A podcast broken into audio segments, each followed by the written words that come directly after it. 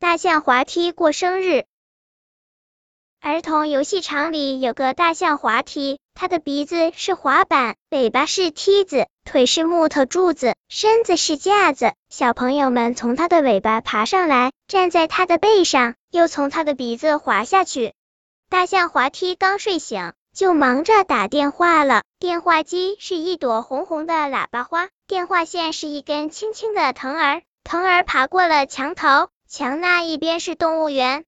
大象滑梯就是跟动物园的动物小朋友小猴、小猫、小狗、小兔打电话。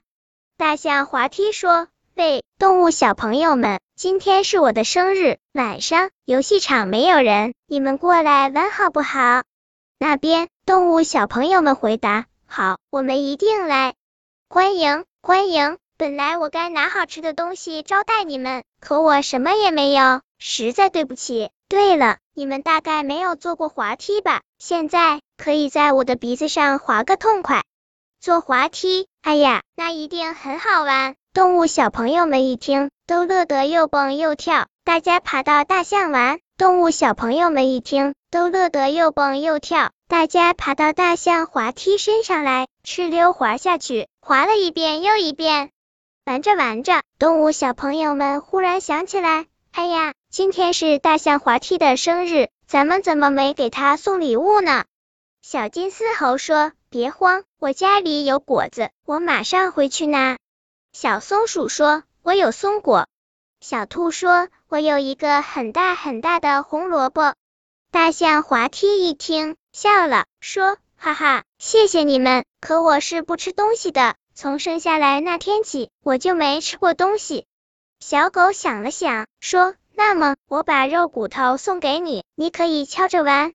小松鼠说：“我把松果送给你，你可以把它当小球滚着玩。”大象滑梯又笑了，说：“不，我天天都很忙，没有功夫玩。从生下来那天起，我就一动不动的站在这里。那送什么礼物呢？”还是小金丝猴主意多。他说：“大象滑梯身上脏了，它自己又不能动，咱们帮它洗个澡吧。”把它洗得干干净净的。好啊，大伙儿都同意了。大家就抬了一桶水，帮大象滑梯洗澡。没有抹布怎么办？别急，它们都有尾巴呢。大家用毛茸茸的尾巴把大象滑梯擦了又擦。第二天，幼儿园小朋友们又到儿童游戏场来玩了。他们一看，哎呀，今天大象滑梯怎么这样漂亮？只见它笑眯眯的站在那儿，身上油绿油绿的，就像刚刚上过漆一样。太阳照在上面，发着亮光。啊，多可爱的大象滑梯！本篇故事就到这里，喜欢我的朋友可以点击屏幕上方的订阅，关注我，每日更新，不见不散。